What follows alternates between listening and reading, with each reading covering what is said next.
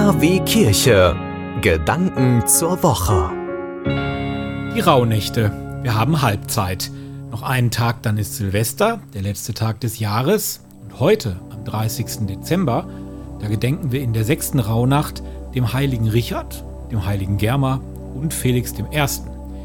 So, wahrscheinlich sagen euch die Namen genauso wenig was wie mir. Mein Heiligenlexikon führt diese drei Heiligen noch nicht mal auf und da stehen doch über 200 heilige Männer und Frauen drin. Lediglich zu Felix I., da weiß ich, dass er Papst war und die Gemeinschaft mit der Kirche von Antiochien wieder aufnahm, nachdem der Irrlehrer Paul von Samosata als Bischof abgesetzt worden war. Felix starb am 30. Dezember 273 oder 274, auch da ist man sich nicht so sicher. Die Rauhnacht des heutigen 30. Dezember bezieht sich auf den Monat Juni. Ja, und das passt ja irgendwie wunderbar.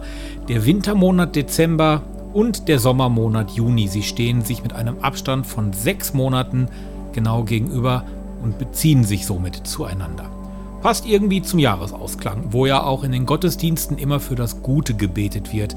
Gerade zum Jahresende stehen sich ja auch Gut und Böse eigentlich immer gegenüber. Die Knallerei an Silvester soll die bösen Geister vertreiben, die sich in der Welt breit gemacht haben. Und in den Gottesdiensten, die am Ende des Jahres stattfinden, da gedenkt man auch immer der Toten, die in diesem Jahr verstorben sind. Neben dem Allerseelentag am 2. November kommt also auch dem 30. Dezember eben diese Tradition zugute. Die guten Seelen bekommen also eine doppelte Beachtung.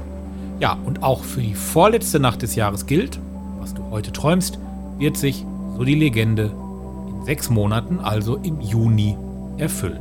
Denn der 30. Dezember, wir haben es gehört, bezieht sich auf den Monat Juni. Eine schöne Rauhnacht heute Nacht.